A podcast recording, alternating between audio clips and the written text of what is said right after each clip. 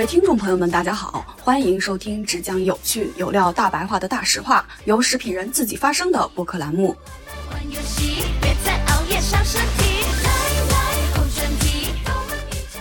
好，欢迎收听距离百年老字号还有九十九年的播客节目《大实话》，我是食品圈的大喇叭岳婉柔。最近呢，有一款减肥神药，不知道你有没有听到过？它叫司美格鲁肽。之前呢，我在极客上面问大家的时候，大家也非常的期待这一期节目。好的，那么这期节目就来了，而且这期的嘉宾呢，来自于大实话的听友，也是大实话听友群的一个非常积极活跃的分子和管理员，是我们的 CR。CR 来帮我们大家简单地介绍一下自己吧。呃，大家好，大家好，我是 CR，然后我是本科是学医的，在北大医学部学就是医学学位毕业，然后研究生读的是医院管理专业，然后后面虽然干的跟医疗没关系，就是我毕业之后就去做互联网产品经理了。这一次受到岳哥的邀请，就十分荣幸啊。就是这一次我们聊这个司美格鲁肽，就并不是有什么医学上的建议或者是治疗上的建议，我们主要是从一个消费者或者民众的一个角度去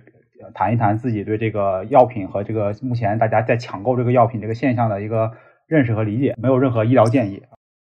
好，那我们就开始正式的聊司美格鲁肽。那首先，斯美格鲁肽是被马斯克炒火的。二零二二年八月二十九号的时候，马斯克在 Twitter 上面表示：“我减肥成功了，仅用了一个月就掉了二十磅的体重，大约有九公斤。大家不知道有没有概念？基本上就可以就变了个人形的那种感觉。”然后在回答网友的时候，他提到了自己的减肥秘诀。他说自己的减肥秘诀是进食和威格威。CR 这边先帮我们简单介绍一下什么是威格威吧。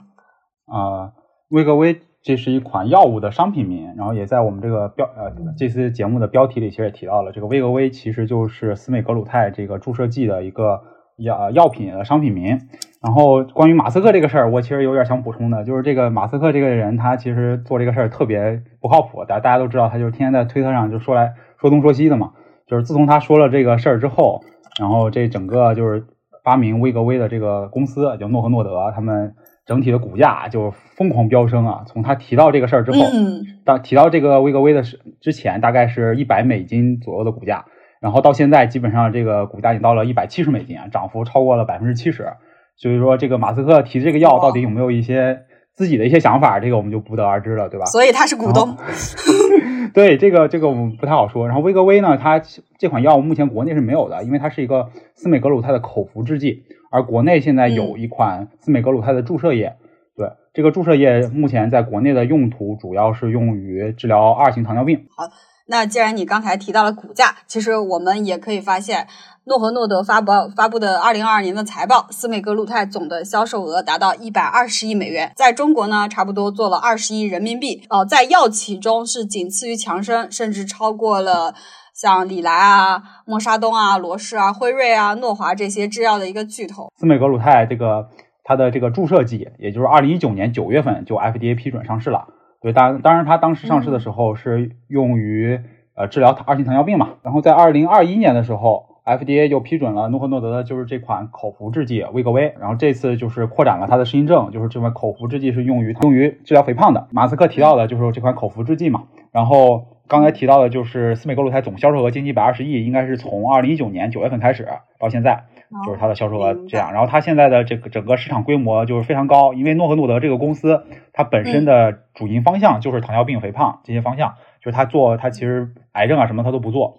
所以它针对这个药物做到这么高的市值是一个啊、挺牛逼的一个事情。对，那 CR 接下来帮我们简单介绍一下司美格鲁肽，它真的有这么灵吗？它是怎么做到这么灵的？啊、好，那介绍司美格鲁肽，我们首先要讲一下这个糖尿病。那讲糖尿病，可能很很多人都都比较了解啊。那我再往前讲一步，我讲下血糖这个事儿先。血糖这个事儿，嗯血糖就是我们体内就是血液中的这个葡萄糖含量嘛。那它主要是我们一个身体能量的一个来源，它就有有来处也有去处嘛。它从哪些地方来呢？它嗯主要是就是我们吃食物跟消化吸收，还有我们机体内会储存一些能量，比如说我们会储存一些脂肪、蛋白质，还有一些所谓糖原的物质。那这些物质在我们需要血糖的、需要糖的时候，它也会分解，然后变成葡萄糖进入血血液，然后再去供给给我们需要的器官，比如说大脑啊、肌肉啊这些地方。那血糖刚才说了，它从这些地方来，那它到哪儿去呢？主要就是它会供能。那如果嗯我供呃供能足够了之后，比如说我今天吃完饭，那我吃了很多吧，我不可能一口气儿就把这个能量消耗完，那这些东西会存在哪儿呢？首先会以糖原的形式存在肝脏，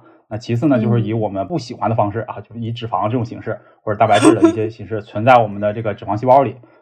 嗯呃，主要是会存在这些地方。那血糖这个东西，它基本上是处于一个稳定的一个数值区间，就它不会特别高，也不会特别低。高呢，主要是因为我们刚吃完饭，可能就餐后血糖嗯会比较高。那空腹的时候，这个血糖可能会稍微低一些。那有些人可能会有低血糖的症状，那他就昏就会昏倒嘛。所以正常情况下，我们的血糖应该是要稳定的。那有什么东西来稳定我们的血糖呢？那主要是分两块儿，第一块儿是怎么样降低我们的血糖。刚才提到了，就是比如吃饱了之后，我的这个身体可以吸收我的这个食食物中的葡萄糖，吸收了之后，血液的这个葡萄糖浓度达到一个峰值。那这个时候呢，嗯就是我们所谓的一个特别亲切的一个话题啊，就是胰岛素。胰岛素我们是嗯我们身体里唯一一个可以降血糖的激素，所以它很重要。那胰岛素的分泌就是说，它当它在血糖比较高的时候，我们的胰腺就会开始分泌胰岛素。那胰岛素呢，就是使我们的整体血糖就是往各个地方就去跑了，比如说它转化为糖原存起来，然后它被代谢掉，然后它还是存成脂肪、存成别的东西，这是降血糖的。那如果我们现在饿了，或者说我现在吃饭吃饭过了一段时间了，我这个血糖平稳了，但是我机体还在消耗，那这个时候怎么办呢？这时候就还有一些激素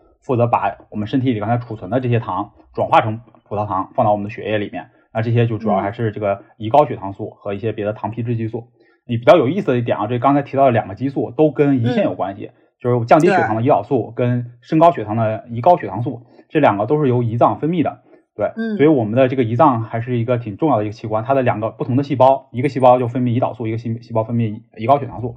那嗯胰高血糖素如果出问题了，我们还有别的激素，比如说我们的糖皮质激素，还有甚至说我们在应激状态下，比如说现在老板突然叫你，你一紧张，哎，我们的肾上腺素也能让我们的血糖啊、升高，所以我们升血糖的激素啊、不只有胰高血糖素，还有别的东西来辅助它。所以一般正常人不会说出现长期性的低血糖，更多的是说我对胰岛素出现问题了，我这个分泌胰岛素的细胞出现问题了，那我就就高血糖了。对，所以高血糖是我们一个比较常见的一个事情。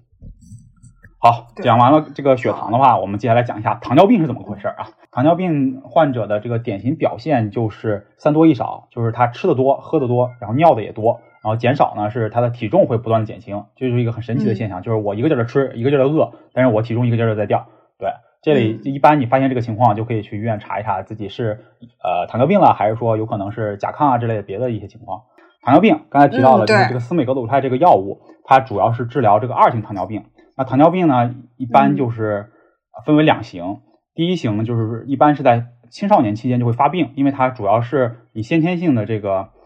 呃胰岛胰岛细胞就缺乏了，就是你上来你这个产生胰岛素的细胞，你从小嗯可能就没有，它就出现了问题，它就不产生胰岛素了。那你可能一般在呃在小小孩的时候就会发现了，所以这个一型糖尿病也叫青少年糖尿病。那它的治疗方式就比较简单，因为它的原因就是因为你机体不分泌胰岛素嘛，不分泌胰岛素，那我就外源性的补充它，就是基基本上我们就是嗯通过注射的方式注射胰岛素，所以可以看到以前有些人他就会带这种便携式的胰岛针嘛，他每天吃完饭之后就打、嗯打一针，那胰岛素注射多了就容易导致低血糖，对。对嗯，但是它这个的话，是不是就是终身就只能一直的注射？呃，是的，是的，这个是一个先天性的疾病，就是可能未来会有基因疗法之类的方式去治疗它，但是目前呃治疗就常见的治疗方式还是注射胰岛素。然后一一型糖尿病的患者通过注射胰岛素能够维持的很好，就基本上生活不会受到影响。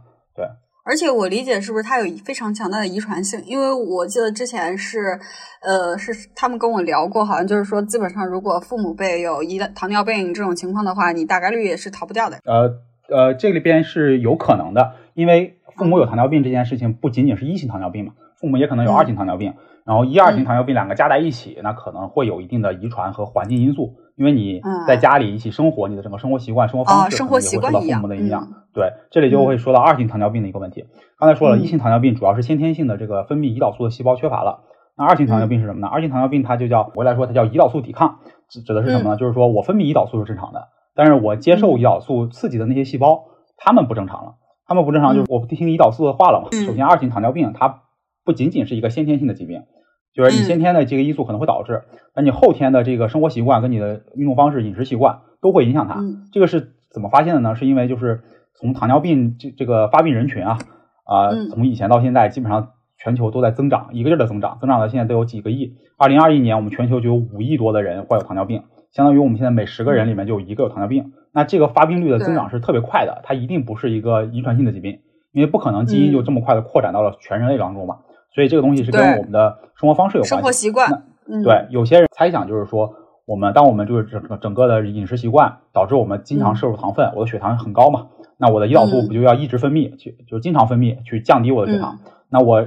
接受胰岛素的这些细胞嘛，就像你刚才说的，就疲软了。太累了，我天天天天干，天天干，天天干，受不了了。那你下次再给我再多一点，我才干活呗，对吧？你可能我一开嗯一开始给我五块钱，我就干活了。后面发现，后面发现我天天干，对我每天干二十四小时，那我你给我十块钱才行。但胰岛素不行啊，胰岛素它它分泌是有一个一个能力上限的嘛，对吧？你让它分泌嗯再多，它可能也分泌不出来了。所以这个二型糖尿病呢，就是一种呃受到后天影响的一种糖尿病，也是目前患病人数最多的一个。这个二型糖尿病的患者占所有糖尿病人群的九成，就基本上我们遇到的糖尿病患者都是二型糖尿病。然后这里有一个跟正常人有关的小知识啊，就是前两前段时间看的一个篇文、科普文章，讲的就是说晚上睡觉，如果你喜欢开灯的话，那可能会增加这种胰岛素抵抗的风险，所以建议大家还是关灯睡觉。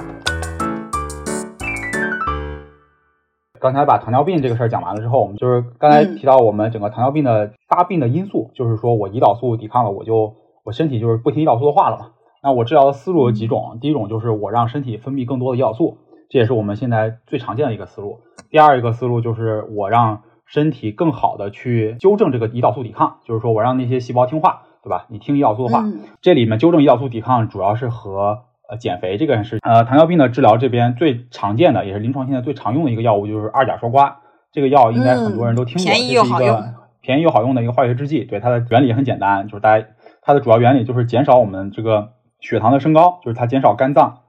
释放葡萄糖，也降低我们的血糖吸收，这样你呃血糖的来源就减少了嘛。同时，它也会嗯稍微的增加一下你的胰岛素的敏感性，就是说我胰岛素对别的细胞就更好使了。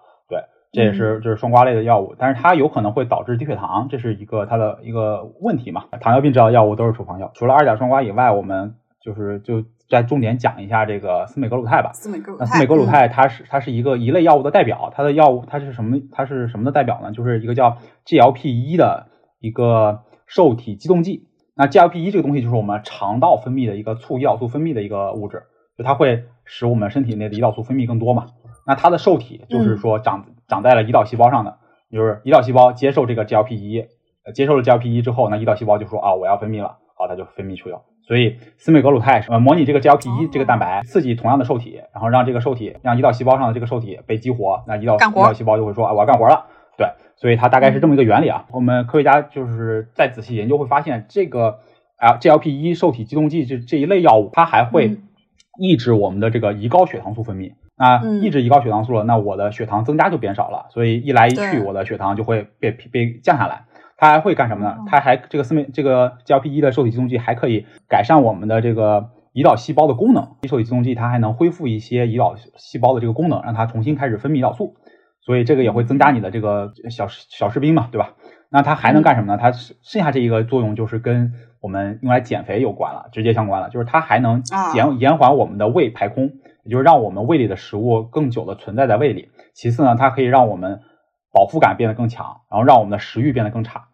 对，这里可以拿那个司美格鲁肽这个药物它的临床实验呃的数据说一下，就是司美格鲁肽他们嗯做临床实验会发现，我就观察连续就是你使用司美格鲁肽之后的连续三顿饭，你随意进、随意吃，随意吃，你的每餐摄入的这个总能量也比你正常、就是注射之前要低百分之十八到三十五，下来少了百分之二十一二十的这个能量嘛。那哦所以你使用这个药物就是可以帮助你减肥，但是它这个减肥大家也可以看到了，它仅仅是通过让你觉得饱，让你吃不下东西，让你少吃对来减肥的。嗯对，它并不是说促进你的脂肪代谢，促进你的什么肌肉生长，它并没有也没有提高你的什么基础代谢率，它这些原因都没有。它仅仅是通过抑制你的食欲。那为什么有了二甲双胍类的药物，还要发明这个司美格鲁肽这种药呢？对吧？那嗯首先，那个我们要强调一点，就是 GLP 一的这个受体激动剂，它不仅仅有司美格鲁肽，它现在大概有个七八九十种这个药物。然后，首先你肯定是商业上的考虑嘛，对吧？就是因为药物的这个专利有效期嗯基本上就是二十年、三十年，那到期了之后我就有仿制药了，那我药厂就不赚钱了，我肯定要发明新的东西。那嗯司美格鲁肽就是诺和诺德发明的一种新的药物，嗯新的一个就是一种蛋白质嘛。然后与它类似的这个药物，其实从二零零五年就上市了。就最早的时候，嗯二零零五年就上市了一个 GLP 一受体激动剂的药物，叫艾塞纳肽。然后后面二零一零年，诺和诺德也发明过一款类似的药物，叫利拉鲁肽。然后他在二零一九年的时候又发明了司美格鲁肽。对，所以这个时间线很长。我们后面可如果有感兴趣的，可以在那个 show note 里看一下，回头就丢进去吧。啊，刚才说了这个司美格鲁肽这个降降血糖的这个原理嘛，我们就说一下这个药物。嗯这个药物刚才提到了，它是维格威是一款口服制剂，它是一周吃一次。嗯但是在这个国内呢，其实并没有维格威的维格威并没有批准上市，国内只批准了 GLP-1 受体激动剂这种药物用于治疗二型糖尿病，所以目前它嗯都是一个注射药物。那皮下注射的话，它一般都是可以自己进行的，因为一型糖尿病的患者长期使用胰岛素也都是自己在家嘛。啊胰岛素的注射就是皮下注射，皮下注射指的是你不需要找血管儿，你就找一块这个嗯这个肉多的地方，不要扎扎扎穿了，扎破内脏就可以了。所以一般都是在腹部，在腹部进行。然后这里如果大家有过相关经验的，就可以知道，它一般是就捏起一块肉，对我捏着肚子上一块肉，然后拿针斜插着扎进去。然后这种针呢，嗯一般药厂出出厂的这个注射制剂，它都是一个比较呃管理比较好的一个针剂，它就是自带针头儿。那所以你按照它的操作处理完，然后选好你要的这个剂量，就扎在肚子上扎一下就行了。然后哦这个司美格鲁肽的优势在于，它是只需要每周注射一次，所以它每周注射一次就可以很好的控制你血糖。为什么呢？是因为它的这个整个代谢周期特别长，它在你的血液里能够存存在很久。对，这个就是具体的注射和剂量使用，你肯定是按照说明书来使用嘛。嗯那这个使用，我我大家肯定也不建议很多人长期使用，因为即使用于糖尿病治疗，这种药物也是一个中短期的治疗手段，它长期来看还是要通过你的生活方式干预来控制你的血糖。那除了使用之外，嗯我们说一下司美格鲁肽这个问题啊，就是它还是有一些嗯不良反应跟一些禁忌症的，主要是它的不良反应。它相比就是同类型的 GLP-1 受体激动剂的药物，它有一些优势在于它的这个使用周期比较长，它一周只需要一次。嗯像别的药物可能有最早的是一周一天要两次，然后然后一天一次的这种，啊它一周一次就给大家提带来了很多的方便嘛。那它的副反应跟嗯其他药物是类似的，主要不反不良反应就是恶心、呕吐、腹泻，就是这些消化道的一些问题。嗯呃，基本上呃这个发发现这个不良反应的发生率在百分之十五到二十左右，其实这个发生率还是挺高的。挺高的，呃也是为什么就我们在网上查司美格鲁肽的患者，他们很多人都关心你有没有出现这种胃肠道反应。对，至于它的嗯禁忌症和别的东西啊、呃比较少，你说一般就是你胰腺没有问题就 OK，因为它本身本身还是要对你的胰腺细胞去去刺激胰腺细胞分泌胰岛素嘛，所以一般你胰腺没有功没功能正常都可以使用这个药物。然后至于具体的，那我们也不在这说了，就是去看药物还是听医生的，这是最重要的。刚才 C R 也提到了，就是司美格鲁肽注射液呢是就是处方类的药物，需要有处方才能买。那其实二零二二年下半年，多家医院已经出现了注射液断货的一个情况。其实前一段时间，我朋友跟我说他想尝试司美格鲁肽，我说你直接去医院啊，他告诉我断货排不上，然后我只能给他介绍了微商。啊微商就就会加价加的很多吧？对，加价加的很多。然后你像的话，就是因为呃，它的受众群体因为从糖尿病人到减肥人群嘛，就非常扩大了。然后药品的需求量非常的高，所以它的价格非常高。医院正常好像一支，我看查了一下资料，说是四百七十八，然后电商平台甚至八百多。然后我看到网上告诉我说，一支也就一千三百多，但是我看到私域的已经卖到六千了。对，这里我不建议大家就是在这些非处方的地方去买这个，因为司美格鲁肽这个注射剂目前是已经纳入医保了，也就是说嗯，糖尿病患者他是可以通过自己的医保卡去刷这个药的。如果不是糖尿病，只是想减肥呢？呃，这这里目前因为它适应它们适应症没有被纳入嘛，就是我们司美格鲁肽嗯目前是在国内不能允许治疗呃肥胖，所以这是开不出去的。嗯但是我想说，这个灰产是因为它会消耗我们的医保资金，就有些嗯有些就可能就跟我的职业病了啊，就是嗯有些有些一个药贩子，他可能自身就有一些糖尿病，或者他拿了别人就是自己亲朋好友有糖尿病的这个嗯病人的这个处方这个病例，然后就去医院嗯开。那医院开的时候，他医保也给报嘛，医保报了，嗯比如说报百分之八十或者百分之六十之后，那他可能就嗯用个几百块、几十块钱、一两百块钱就把这个药买到了。买到了之后呢，哦那他就卖给你，卖个一两千、两三千，那这玩意儿是个暴利。啊，不是刚才说嘛，六千。对，卖六千那就太太暴利了，就几十倍的这个利润，然后还会影响我们的医保，影响我们医院里正常需要这些药的群体去拿到这些药，嗯就是我觉得这是一个百害而无一利的事情，就是大家首先没有必要为了尝新去用这个事儿，对，可以等嗯。我们整个司美格鲁肽药的这个普及，因为司美格鲁肽类类似的药物在国内其实从啊零九年就开始上市了。就刚才说的什么艾哦。艾塞纳肽啊，然后一一年什么利拉鲁肽啊，这特别多，只是他们的这个注射周期可能比司美格鲁肽要短，就有些是一周嗯可能要两三次，对，然后嗯目前司美格鲁肽的片剂，也就刚才说的，就是那个马斯克说的那个威格威嘛，司美格鲁肽的嗯片剂在二零二二年的时候也申请我们这个药监去上市，目前是在一个临床实验的一个阶段。对，可能目目前来看这个节奏，可能二三或者二四年能可能有希望就是进入临床，呃，就是推上市场。对，然后今年最新的消息是二三年四月份的时候，司美格鲁肽片剂已经启动治疗肥胖症的这个三期临床试验了。就是嗯三期临床过了之后，基本上一两年之内可能就可以呃发售了。但是后面就会涉及到一个肥胖症的问题嘛，就是大家如果你的体重 BMI 没有那么高，医院不能给你确诊肥胖，你还是买不到这个药物的。对，那但是他们通过一些非非法或者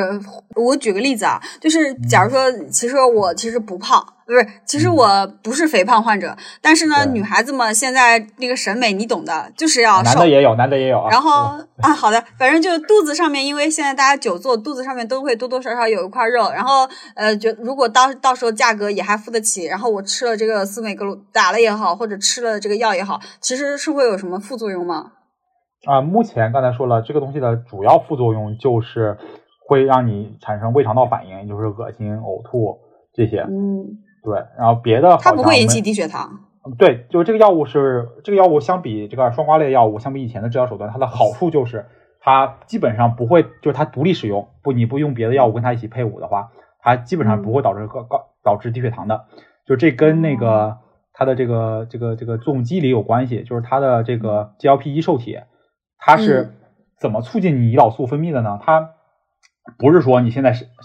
现在这个胰岛细胞不分泌胰岛素，你这个受体一过去，对吧？一一激动它，一让它这个灯一亮，它就去开始分泌了，不是的。嗯，首先，你的肝细胞是先要有葡萄糖刺激，就是哎，我发现嗯这个血糖高了，高过我的这个警戒值了，那我就开始分泌了。那开始了之后，这个 GLP 一，哎，作用到它的这个受体上之后，它再告诉胰胰岛细胞说，哎，你现在分泌了是吧？那你再多分泌一点，你就加大马力啊，开足马力，它大概是这个意思。所以你的嗯肝细胞现在如果煽风点火所以对，所以你的胰岛细胞如果现在不分泌胰岛素，你用这个药物，它也不会分泌。对，它必须要在血糖高的时候才能分泌胰岛素，所以这个也就叫血糖依赖型起效，就是只有你血糖高了，嗯这个药物你吃了才会分泌，让你分泌更多的胰岛素。对，所以这个就减少了我们以前，比如说你打胰岛素啊，或者用别的方式，你就出现胰岛出现那个低血糖概率非常高嘛，有可能吃用药用不好你就直接低血糖昏倒了。这个药物是有这个好处的，它减少了低血糖的发生。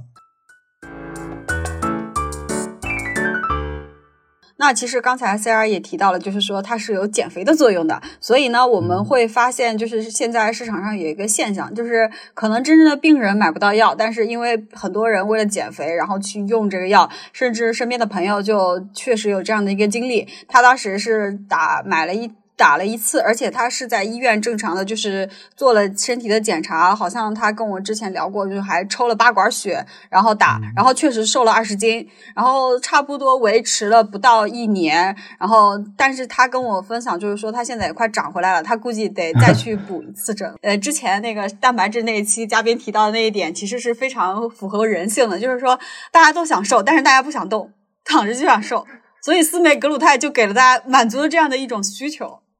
对，就是包括除了斯美格鲁肽以外，还有很多保健品嘛。大家以前会说吃左旋肉碱，还有吃咖啡因，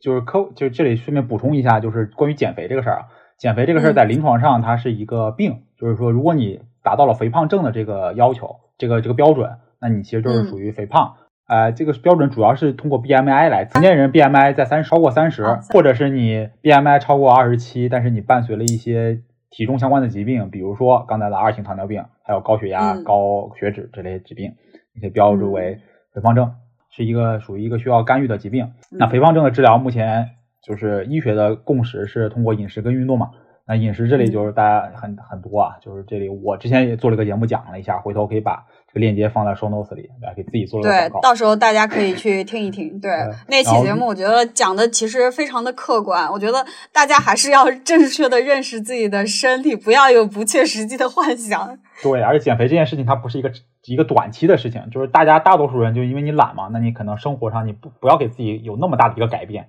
咱们就对就平常心慢慢调整，然后循序渐进，逐渐瘦下来，嗯这件事情是挺好的啊、减肥是有我们国内是有药物可以用的，然后有有有一个嗯。唯一的、药物，就是叫奥利司他这款药。这款药嗯。它是呃阻止你的肠道去吸收脂肪的，所以它其实是一哦，个就是减少串肪来源吸神药，他们跟我说是，就是就不敢放屁，一放屁都蹦出来水儿啊。对，就这个药物它的作用机理是在作用于你肠道的一些一个受体，然后让你肠道细胞就不吸收脂肪了，那会导致什么问题呢？就是你的脂肪会顺着你的肠道流下去。那脂肪这个东西，它在你的肠道里又是一个温润的液体状态，所以嗯刚才就说它就会控制不住你的这个括约肌，只能嗯括住固体，对吧？液体它对括不住，然后你一打喷嚏或者一干什么，它一震动就喷出去了。甚至有些人吃了这个药物之后是要垫那个纸尿纸尿裤的，就防止自己嗯内裤啊什么的被被弄脏。但是这款药物也仅仅是适用于这种超肥胖的人群，然后嗯。也不是长期使用，一般是短期，在四周嗯。或者几周之内。那这个药物嗯。如果你长期使用，就会导致你很一些维生素的缺乏，因为我们有些维生素的是通过脂肪来吸收的，它会溶解在脂肪中，然后通过脂肪一起被我们吸收到机体。里。刚才就是你提到的这个，其实呃，就是其实这个这个药呢，其实我知道之前在很多那个保健品、减肥的保健品里面，就是尤其是一些通过不正规渠道购买的一些呃不正规的产品里面，是有把这个东西掺进去的。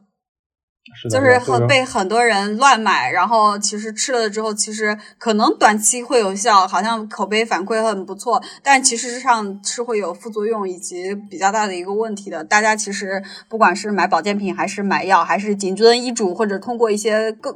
比较正规的一些渠道买一些靠谱的产品。刚才提到了，就是司美格鲁肽这类药物吧，就是它都嗯是通过控制你的食欲来让嗯你减少进食的嘛。那么这里我可以嗯补充一下，就是我们不依赖药物有哪些控制食欲的方式。那第一种嗯方式就是你减缓你的进食速度，就是我每次吃饭吃慢一点，因为你吃的嗯越慢，这样你的肠道才能够反应过来说，哎，我里边装了东西了，我的胃肠道就知道，哎，我里边装满了，装到这个分量了，我就可以有时间去告诉大脑。那怎么减慢进食速度呢？就是我们可以稍微强迫自己，就是多咀嚼几次。就比如说你啊，每次咀嚼二十次，之前有过这么一个那个，是的，你每次吃饭你就咀嚼二十次，对吧？左左边嚼嚼，嗯右边嚼嚼，二十次就数着。这这适合有强迫症的同学啊，你可以每天就数二十次，这样。然后还有呢，就是你每次吃吃吃会儿饭，你歇会儿，对吧？比如你嗯吃、吃了几口，你歇会儿，喝口水，看会儿电视，这也行。嗯或者是就是你用左手吃饭，就减慢你的速度，对吧？啊，这这也都可以。啊，左撇子你就用右手嘛。啊，还有什么嗯方式呢？就是你餐前喝点水，就比如说，一般都是建议我们喝肚子占住点温水，对，喝点温水把这个占住，然后并且温水能够刺激你的胃去更好的去反馈你的这个饱饱的状态。嗯，对第三呢，就是我们的吃饭的顺序可以调整一下，就是也是按照嗯刚才的逻辑，就是我先喝稀的，对吧？先喝稀的，然后再吃我这个容易饱腹并且热量低的，比如说我的水蔬菜，还有一些嗯比较低糖的一些水果，对吧？然后我肉类啊和我的碳水我就放到后面去吃，然后你把碳水，呃，这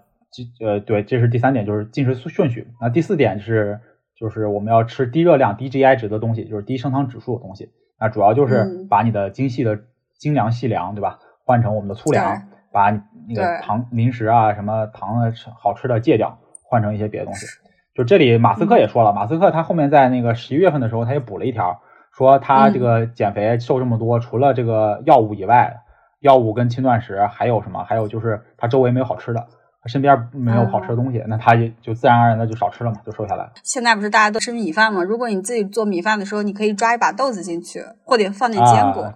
对，类似于这样的一些麦片，或者用什么小米之类的。对对，其嗯实刚才那个 C R 这边提到的，就是说慢慢的去改变我们的生活方式，不管是饮食还是运动。其实这里的话，我忽然想到那个一本书可以给大家推荐一下，就是它叫《微习惯》。就是我觉得大家读完这本书之后，可以去试着去接受那个书里面的理念。就比如说，我不给自己一下就设很大的目标，说我今天就是要啊十六减十六八的那个减肥法，我要空腹每天要呃饿空腹16那个十个小时。对对啊，我觉得这个其实对于每个人来讲都是比较有挑战性，不是太现实的。而且你一旦拉开你的那个，不是你的，一旦你的防线突破了之后，你会暴陷入暴饮暴食的这样一个状态。所以我觉得大家就是每天通过一些微小的习惯，比如说多咀嚼几次啊，在米饭里面加把豆子啊，还是说饭前喝杯温水啊，这样的一些小习惯，然后来慢慢的调节自己的生活方式。我觉得就是这样的话，你才会长期的有一个理想，让你的自己的生活变得越来越好，对吧？对，就嗯这里就是你要多去尝试，就是你可能今天说嗯我试着去出去跑一个步，发现哎不行，跑步太累了。但是你试着就是游游个泳行不行？呃走多走会儿行不行？对吧？就运动这块儿，你也可以去有不同的运动方式去尝试。然后对有些人喜欢跟朋友一起运动，有些人喜欢自己运动，那就找到自己适合的方嗯式。生活吃也是，是吧？我我可能有些人不喜欢吃豆子，那我吃的在米饭里放点什么小米啊行不行？对吧？我不爱喝温水，那我喝点儿喝汤行不行？我就喝点儿蔬菜汤，嗯喝点儿别的东西行不行？就是这里就是嗯每个人就还是因为网上现在很多这种资料，我们就不在这里就是具体举例子了。而且就是大家不要把就是理想的生活方式、健康的生活方式想成一个门槛很高、很难实现的东西。其实它很简单，你今天走路上班，其实都算一个解决方呃正确的一个方式。比如说你每天嗯正常你都不动的走，呃日常可能通勤就走两三千步，然后你每天吃饭中午吃完饭跟同事出去散个步、遛个弯儿，都走了饭后百步走，活到九十九，我觉得都还不错了。是的，是的，是，马斯克一开始提到的这个轻断食，英文叫 fasting，它是一种，它本质上就是说我一段时间内不吃东西，也要进食。嗯。那这个它其实就是一种限制能量的饮食嘛，就我每天的总热量还是降低了的。那它有几种这种进食的方式，那主要第一种就是交替断食，就第一天我正常吃，第二天嗯我就全整天不吃，或者只吃一小餐，就比如我只吃一顿嗯。饭啊，这一顿饭又少吃少吃点儿，对，嗯那就要交替，就是一一天一天的交替，一天正常，一天少，一天正常，一天少。那还有就嗯叫五加二断食，就是我五天正常吃，两天禁食，嗯就两天吃很少，对吧？或者就是就小于五百卡路里叫少啊，也就是一个麦当劳的那个那个板烧鸡腿堡，对吧？大概是这个水平。然后还有的就是我嗯每天限制时间，就刚才月月说的这个十六加八，就比如说我每天只在嗯八小时之内吃，然后我嗯剩下的时间就不吃东西了。对，都是现在国外比较流行的一个 fasting 的方法。嗯，而且你这个方法，我记得我之前就是我们几个好朋友一起做过这种小规模的实验，然后大家就是我是属于瘦，然后还有的就是哦微胖这种类型，但是没有那种大胖子的朋友，就我们几个人一起做了一下实验，发现那个十六八其实是效果最好的。包括我自己，就是如果我长胖，就比如说每逢佳节胖三斤之后，我通我都是通过十六八这种快速的方法来降低体重的。但嗯。但是这个我觉得跟大家的这个工作节奏有关系，就是很多人他每天的这个上班时间非常长，可能有十个小时甚至十一个小时，你嗯。这个时间内只吃一餐可能受不了，就是因为大家工作的时候一般很焦虑很烦躁嘛，还是要有点能量摄入才会舒服一些，就是大家还是要根据自己适合的方式去去选。所以挺难的。所以我当时用那个十六八，我怎么样能达到呢？就是我不吃早饭，啊，然后然后晚饭早点吃，对，这样来控制这个时间，其实会，其实早饭我也不是不吃，我就一杯冰美式，还挺爽的。有的时候稍微刺激一下啊肠胃，还能促进一下排泄。对，冰美式喝嗯水啊，这些都是应该是属于可以的，但你喝杯大的什么生酪拿铁就不太行了。啊，那个那这个哇塞，那那就是炸弹。嗯，对。嗯。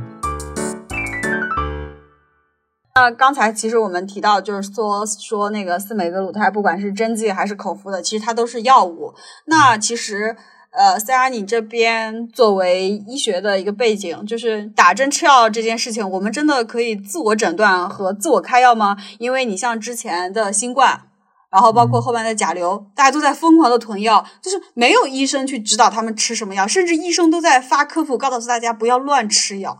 但是消费者就是要就是自我诊断和开药，你怎么看这样的一些行为和事情呢？呃，首先这个事儿就是客观来讲的话，就是如果你嗯具备完整的或者是足够这个坚实的医学诊断知识的话，你其实是可以自我诊断的，对吧？就比如说，嗯哎，我现在诊断了我现在是上呼吸道感染，那我要嗯怎么处理，我也很清楚，那这个是你可以去处理的，因为你也可以通过这个非处方药去处理嘛，对吧？嗯但是大部分人可能就是网上搜一搜或者查一查看一看，然后你就摸着自己的百度医疗，对，百度查一下，然后根据自己的症状，你就觉得哎自己怎么样了。这有一个很大的问题，这个很大问题嗯在在什么呢？就是我们念书的时候啊，学很多疾病的时候，学着学着就会觉得哎自己是不是有这个问题？就是你会有一个这个投射到这个疾病上，你越看越觉得自己像，因为有很多疾病它的那个，尤其内科疾病，它很多这个症状就是什么头晕啊，这个乏力啊，然后比如说那个食欲减退啊，或者体重增加呀、这些东西，那这些影响这些东西的原因有特别多，你怎么样鉴别出来？所以你怀疑它是一是一个点，你怎么跟把它跟别人区分出来？那这时候又是另外一个能力了。所以你有没有这些能力，才是说你这个鉴别诊断你到底够不够精确？那至于说打针和吃药嘛，那吃药我们是分这个分为这个非处方药跟处方药。那非处方药一般来说就是它不会有什么过于危险的副作用，或者你用量或者自己稍微超了一点儿也不会有造成什么大的危害，所以它嗯叫做非处方药，也就是我们可以日常买，然后它也是针对一些常见病去处理的。那这里面你可以试啊，其实说实话，就是非处方药，你没事儿怀疑了自己就吃一口没问题，也也吃不坏嘛。然后至于说像处方药，尤其是我们最常见的说什么抗生素类的药物，这些药物一是它可能会对你的身体有什么很大的副作用影响，比如说像你吃个降血糖的药，或者你打一针胰岛素，你可能就给自己玩低血糖了，对吧？那嗯这是对你身体可能会有副作用。那另外第二点呢，是你这个药吃完之后可能会有一些不好的后果，比如说像抗生素这个药物，抗生素这类药物可能网上科普有很多了，我就再补充一下。抗生素，嗯你如果随便使用，就我但凡有点头疼脑热，我就吃抗生素，我也不管那个我是不是感染了，或者我现在需不需要吃，对吧？我就吃抗生素。那有几个问题，第一个问题是你肠道菌群会不会破坏？就是你每次吃抗生素，你胃肠道的这个菌就被杀死了，这还好。因为它没有靶向性，好的坏的它一起杀它。全杀，它全杀，嗯那你胃肠道这个损失了，损失多了，你可能就会因为胃肠道的这个肠道菌群不匹配，会产生一些别的问这种问题。但这个还是一件还是比较影响比较小的事儿。影响比较大的事儿是什么呢？是有些人他随乱吃胰岛素，呃，不乱吃抗生素，嗯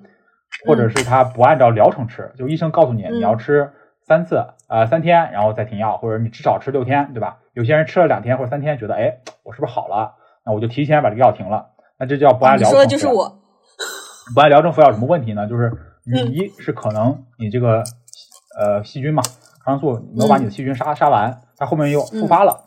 那复发会有个问题，就是说你复发出来这些菌，它可能是耐抗生素的，它有耐药性，所以你可能就给自己哦筛选出来一波体内就是养蛊嘛，养了一波抗药的菌，就是你每天用，你可能从小到大你用了十几年抗生素了，那你身体的细菌活下来的细菌都是耐抗生素的了。那下次你再有了什么疾病，就但凡来了一个什么致病菌，它又是耐抗生素的，那你这些抗生素都不管用了。那不管用，那就你要用更更昂贵或者是更麻烦的手段来治疗你了。对，所以这个就是抗生素滥用的一个危害。所以在打针吃药这里，我们首先是不建议你乱吃。如果你不建议你自我诊断，如果你硬要自我诊断的话，建议你多看一些靠谱的科普，就不要乱搜那些就是莫名其妙的一些东西，然后就看那么一两篇问答就就就就觉得自己有什么病或者就该吃什么，而是要建议去搜一些临床的治疗指南。比如说，我在这次准备资料的时候，我就搜了二型糖尿病的临床专家共识这些东西，你拿这个作为参考是没有问题的。妙佑妙佑什么什么那种，是不是妙佑医生是比较靠？啊，妙医生是是一个第三方一个商也是个商业平台吧，但是它上面信息嗯还算靠谱，对。然后丁香啊，然后甚至是国国家卫健委有一些东西，或者科普中国这些嗯都、都还算可以。但是主要还是如果能查到临床专家的这个治疗共识，或者是临床的指呃治疗指南，有这些权威性的这个手册，凭着他们去做一些诊断或者是啊按、吃药是完全没有问题的。对，然后至于说呃处方药和非处方药这些东西，就是你处方药你如果按照流程来说的话，你没有处方是买不着的，所以你理论上也不可能自己乱吃。如果你乱买到了，没有处方你也拿到了，那你那你就要乱吃，那个这这个都是一所有医生都是不建议这么。它有些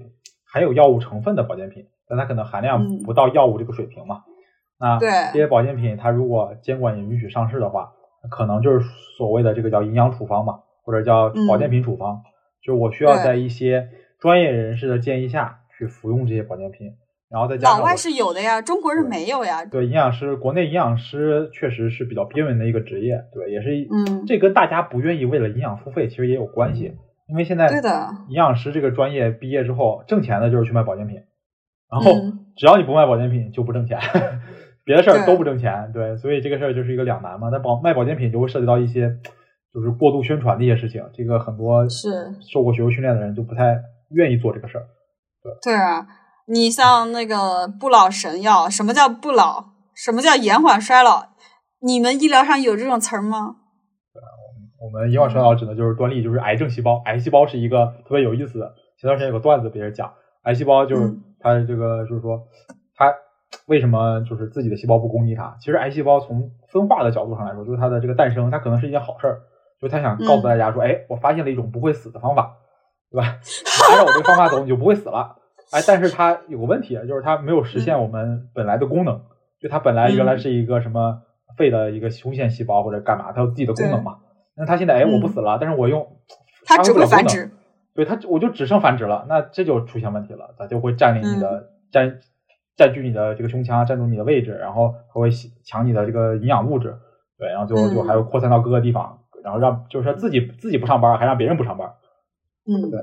好，那其实 CR 这里解决了我一个很大的困惑，就是之前因为呃有的时候去开一些抗生素啊或者什么的药，然后医生都会建议我吃个一周或者两周，但是我发现好像吃了两三天我就没问题了，所以我就直接把这个药扔了。我觉得医生对我就是过度治疗哦，原来我是不按疗程服用。对，但是一般它不太会出很大的问题，但是出了的这个问题，如果出了，那这个问题就比较麻烦了，所以一般就是嗯按疗程服用会比较好。对，我觉得既然都看了这个病了，还是应该去相信一下医生。呃，对，不是应该，是你既然 有医生这个职业了，你就要相信他，不然你 哎，没有我觉得。现在，哎哎，现在大家对于医生其实还挺那个的，有点那对个什么。对医生的这个这个医患关系这个事儿就太大了，就是大家对，哎，但是有的时候你真的会遇到很好的医生，就是我之前在有一个医院遇到的那个医生，就是我脸上起个小疙瘩，然后他都在那边给我，就是在那个发票背后给我画了半天皮肤结构，我当时觉得医生超温柔，超好，然后我都恨不得全科 都去他那儿看，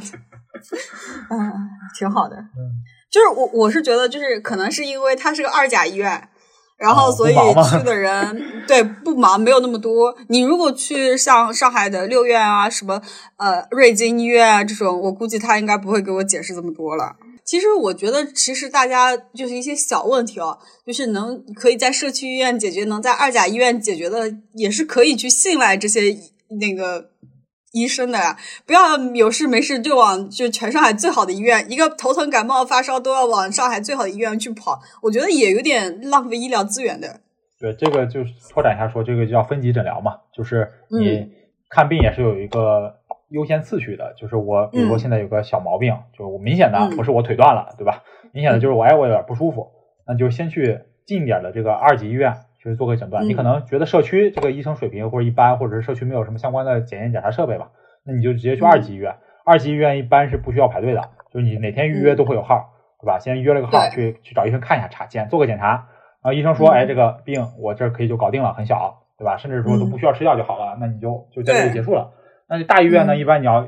约号，可能要约完之后还过好几天，你才能看上。对的，然后就是很嗯麻烦，然后这个你体验也很差，然后每天那个里边乱糟糟的，对吧？那嗯这里就是说你要先尽量就是以快的方式去解决这个问题，就是说先找社找社区找近的地方去解决。那一般就是建议大家二级医院也是要找公立的二级医院，不要去找那些什么随随便便一个私人诊所的民的民营医院。对，然后再加上嗯现在国家是在推这个大的医疗医疗中心制，所以上海也嗯是，北京也是，就是我会有大医院牵头去覆盖我的二级医院和社区医院。那也就是比如说嗯我们北京这边的北京大学第三医院，它就会在我们的社区会有这种二级的社，就是叫也不叫二级了，在社区会有门诊，然后它也会合并一些中小型的医院，比如说二级、一级，然后作为它的各种院区啊或者是门诊部，所以这些医疗机构的水平也会，就是这种社区医院的医疗机构的水平也会在不断提高。对所以嗯这里就是大家，我觉得是一个向好的一个趋势吧，就大家还是相信我们的医疗水平是在一个，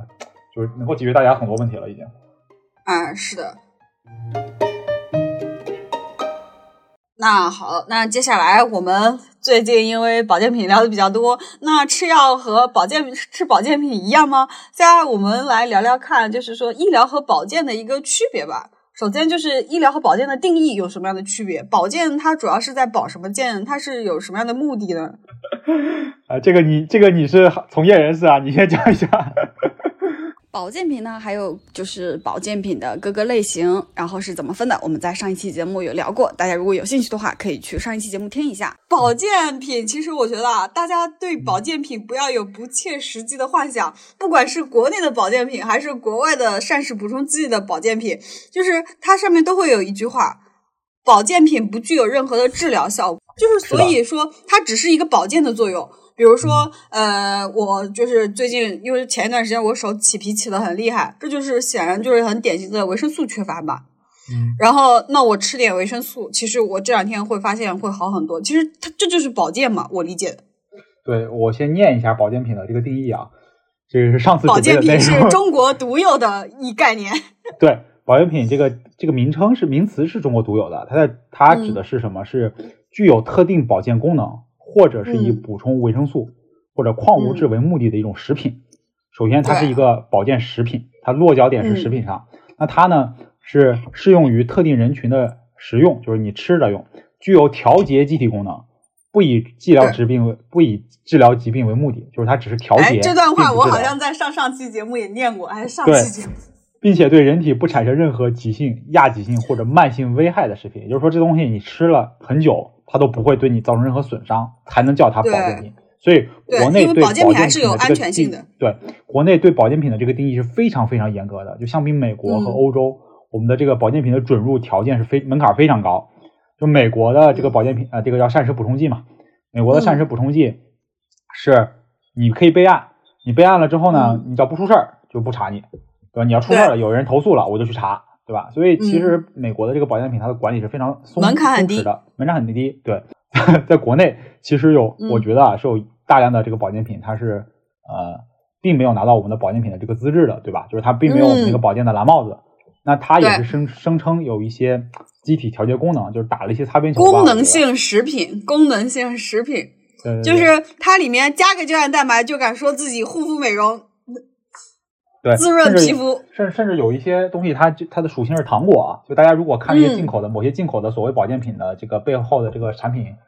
嗯叫产品类型吧，它可能叫鸦片类糖果、嗯或者胶囊类糖果，对吧？比如说有这个这个的话，其实其实这个是法规的问题，这个不能算是那个对那个的问题。这个我这里要澄清一下，就是这是它是剂型，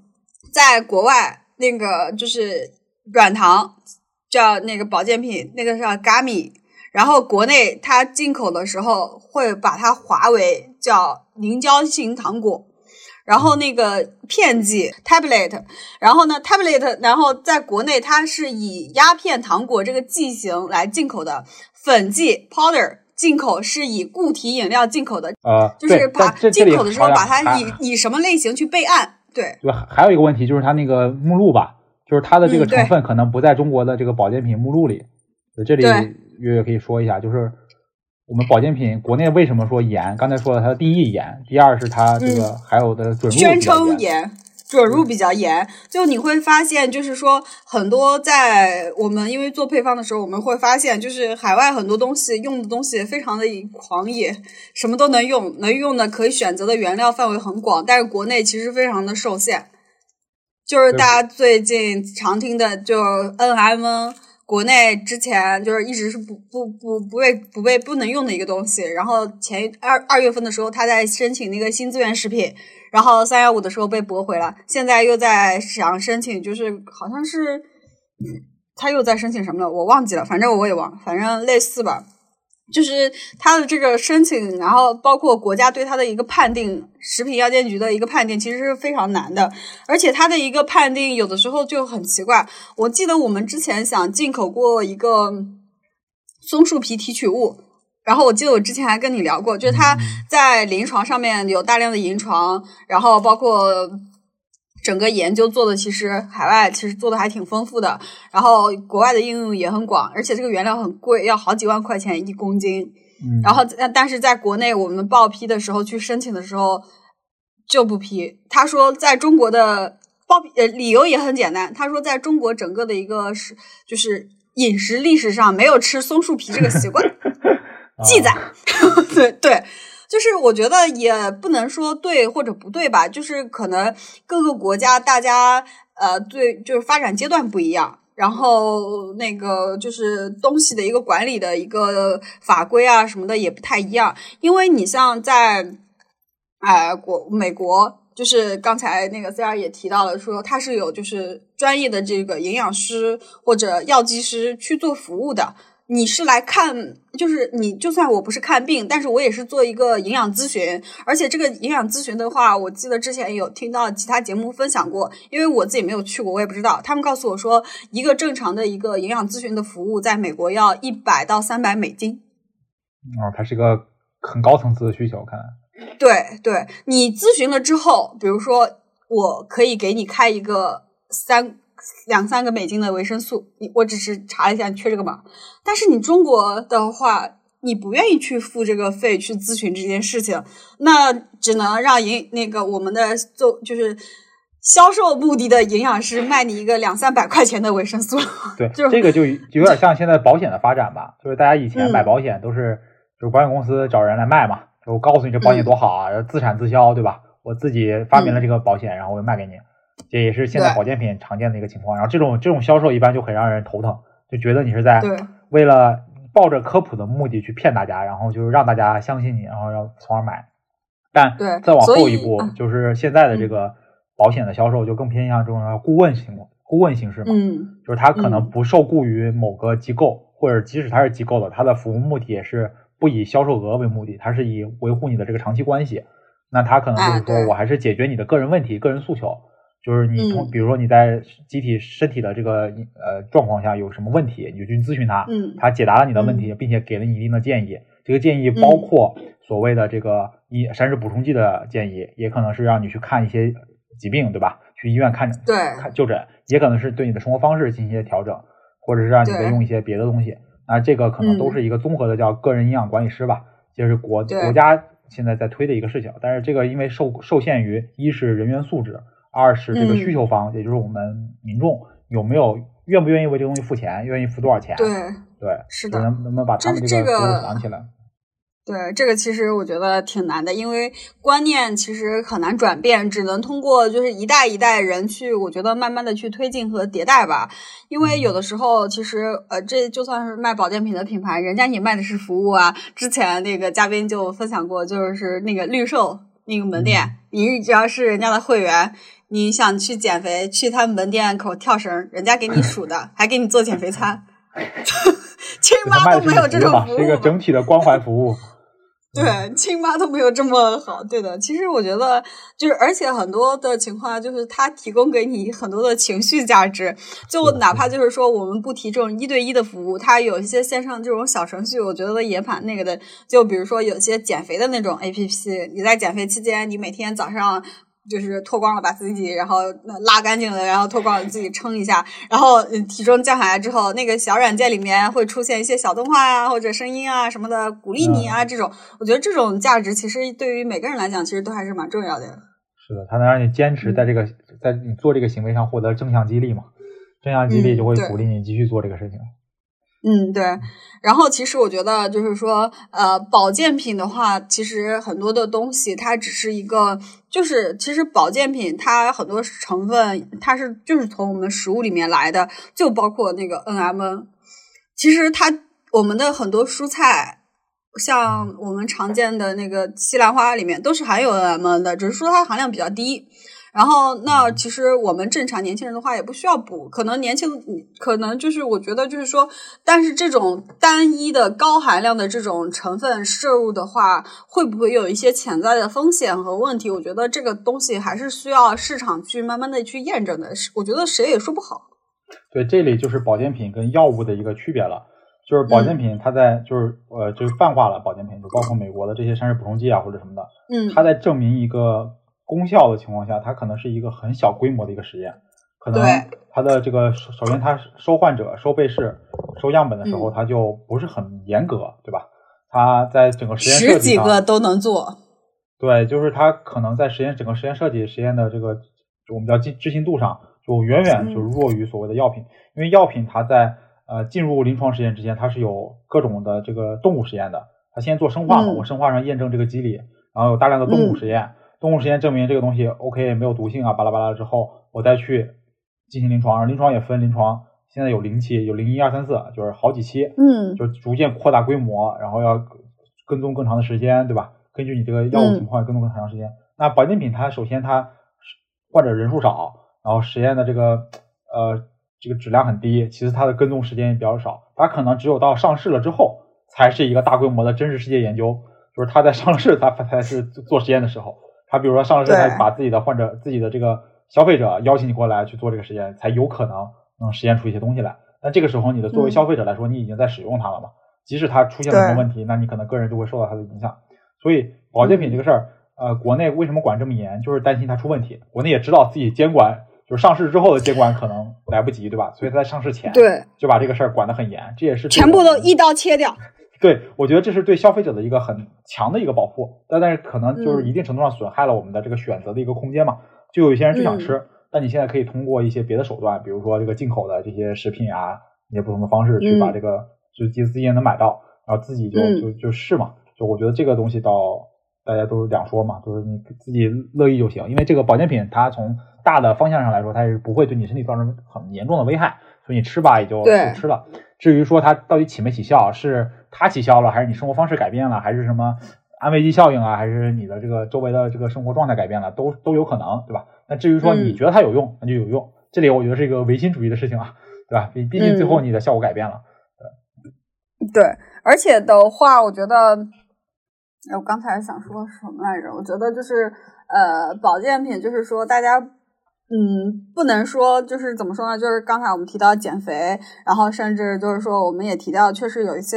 就是主打减肥的这种保健品，像我平常。从原料端接触的更多了，有多酚类的，苹果多酚、柑橘多酚，然后说可以加速我们的代谢，燃烧我们的脂肪。然后像我们之前提过的白芸豆的，说可以阻断淀粉到糖的吸收，还有什么桑叶提取物，说说可以调节，就是呃桑叶提取物的概念好像就是类似于就是说让高 GI 的糖变成低 GI 的糖，啊，反正对，反正就是这种奇奇怪怪的东西吧。我觉得就是说，它可能有一定的临床支持，可能也有一定的效果。这些我觉得就是说，呃，我们不能说否认人家的研究是有问题的，对吧？但是我觉得还有一点就是说，你不能说把这个吃保健品也好，或者说打司美格鲁肽也好，当成一种就是怎么说呢，就是自己放肆的一个标准，好像就是我每天。就是打了这个针或者吃了这个保健品，我就可以大吃大喝、放肆生活了。这个不是这样的一个逻辑。对，就嗯首先我们再回到这个名名词上啊，保健保健，它是保持健康。首先你要健康，你才能保持嗯它。这个东西是让你维持这个健康状态的一些东西，它并不是说你现在不健康了，我吃了它能够恢复健康，那个叫治疗，嗯对吧？所以保健保健，你一定是说我现在要在一个健康的范围内，我可能有一些些嗯走向了亚健康，但我大的嗯状态还是健康的。那我通过保健品可能能够改变一些我的这个现在的状态。但是你一旦生病了，嗯一定要积极的就是寻求医院的帮助，医生的帮助。那医生如果说嗯建议你说，比如说我在应用这个治疗的方式，这治疗的过程中有一些东西你可以去补充，比如说这个治疗会消耗你的某些营养物质，对吧？你再去嗯进行对应的补充，那这个时候它就叫所谓的叫叫补充叫膳食补充剂嘛。就我正常来说我嗯缺这些东西了，那这个其实就跟美国的定义差不多了啊。对，澳大利亚澳大利亚叫补充型药品，啊，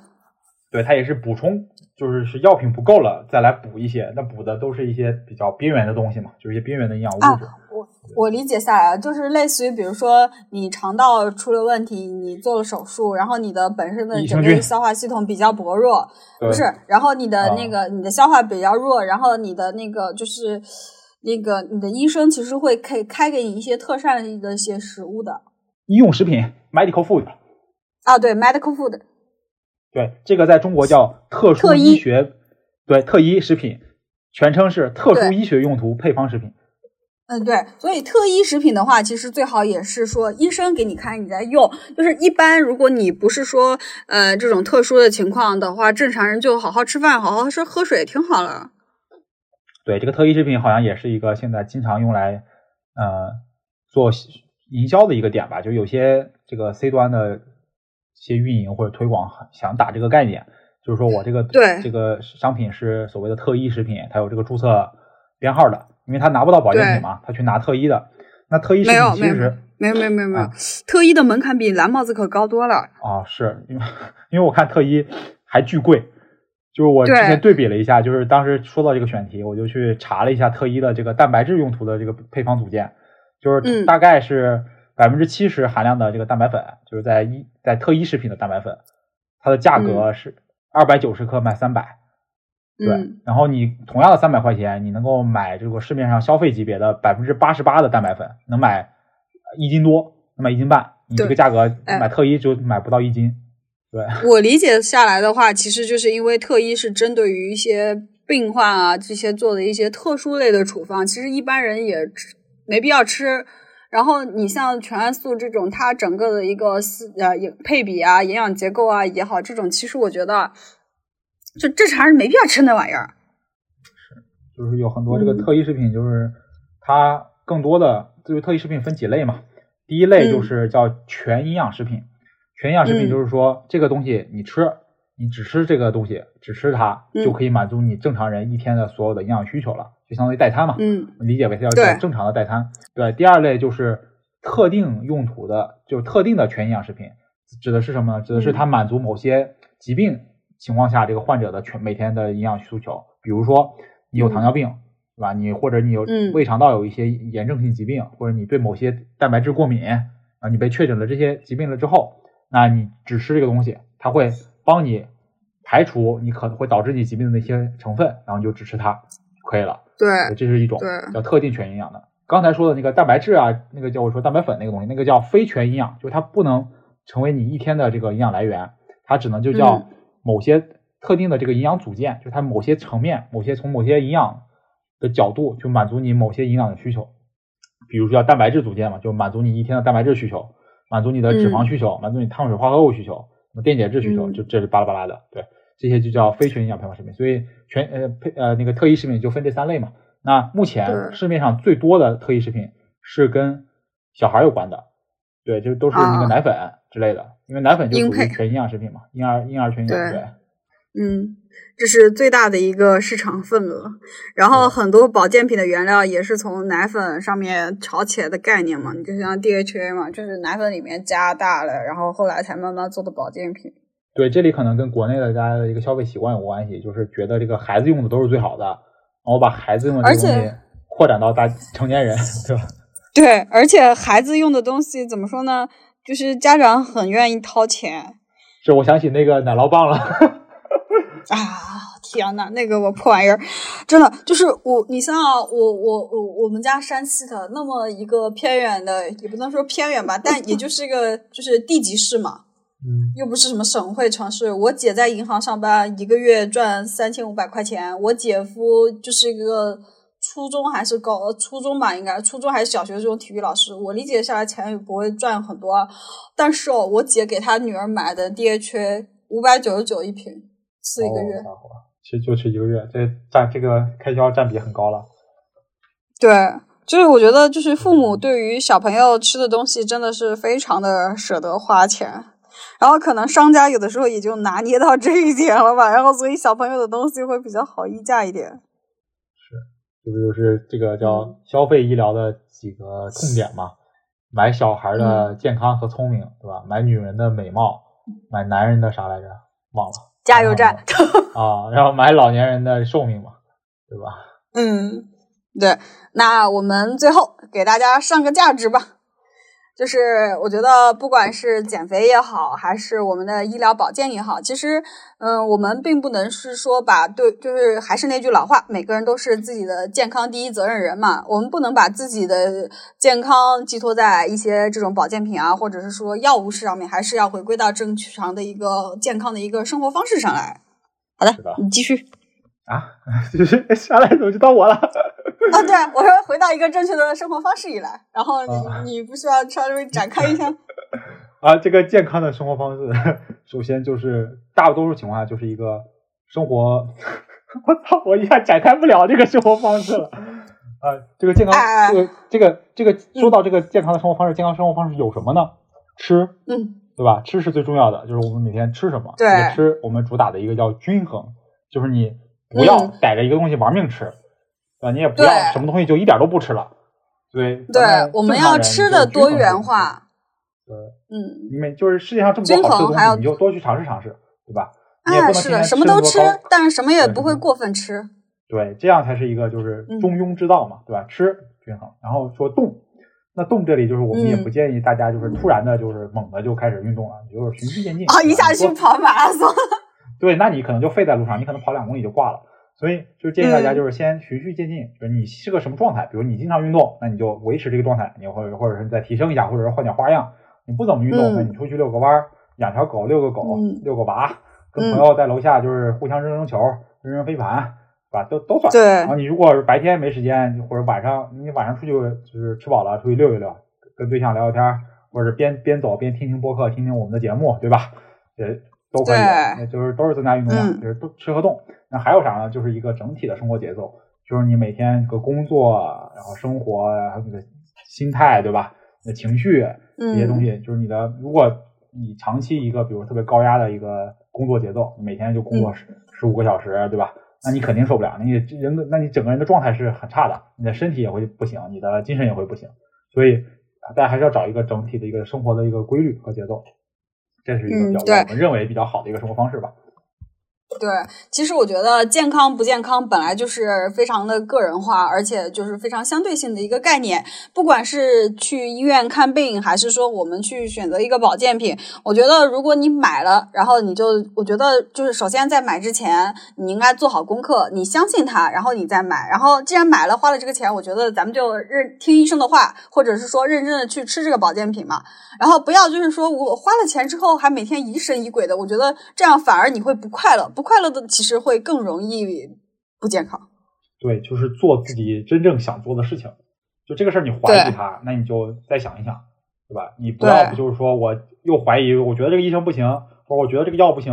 然后我又去吃了，那最后你可能有点别的问题都会怀疑是这个药的药不好，然后自己好了也不会觉得这个药是药的帮助，对吧？所以对大家还是尽量去信任。就是比如说你在医院，那你觉得这个医生可能没跟你说清楚了，你就再去问问他，嗯。对吧？你就嗯。态度好一点，咱们就去一个请教的态度，就是去问医生说，我这个没懂，你告诉我嗯。也好，或者你告诉我在哪儿查也行，对吧？你就去问，把自己的疑虑都打消尽了，这样才嗯。我觉得才是一个就是双方信任的一个状态。就包括说你的生活也是，保健品或者是运动什么都是，或者说你说嗯。运动去找教练也好，你就不要说嗯。特别听了那个介绍就就因为介绍而信他，而是说我嗯现在需不需要它？我现在是个什么样的状态？我需不需要这个嗯东西？这个东西是不是真的嗯能满足我？除了它以外，还有什么东西可以满足我？那如果我用它了，那我用嗯它哪个这个东西什么样的这个东西叫好东西，对吧？比如它成分是不是嗯满足我的要求？它的含量是不是满足要求，对吧？那是不是有效？好，我嗯筛选一个觉得 OK 的，那我就买。那如果你没这些能力，对吧？那你就找一些你信任的人，你花点钱也好，花点这个心，花点钱去付费咨询，或者说嗯花花点人情去问一问，对吧？聊一聊嗯也行，对吧？你找一个自己信赖的对象去依托他的角色，这就是所谓的叫顾问类的角色嘛，也是可以的。嗯对嗯，对。好，那我们这个价值最后上的非常好。那我们本期节目就这样。好，谢谢大家。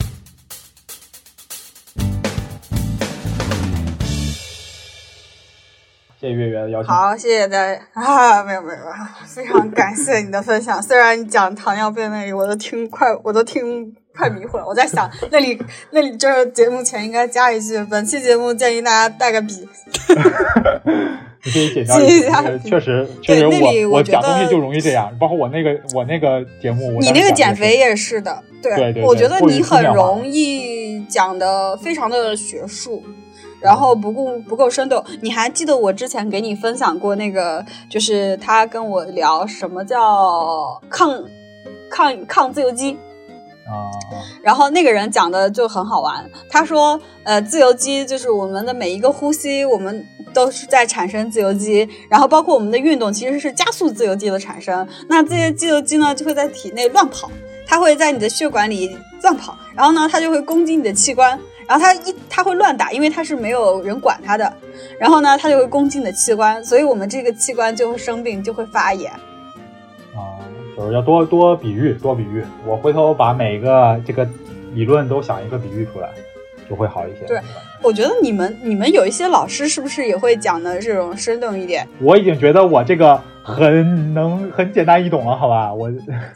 哦，好的好的，没有，其他讲的挺好的，就是就是代谢什么 GL 什么什么那里，可能啊我觉得会稍微有点。对，确实那个对，比较傲而且我觉得就是你讲那个代谢那一块儿，怎么说呢？就是我理解下来，就是说它是需要有一定的认知基础的，因为你要想啊，就是文科生基本上高中都不学生物化、生物物理了，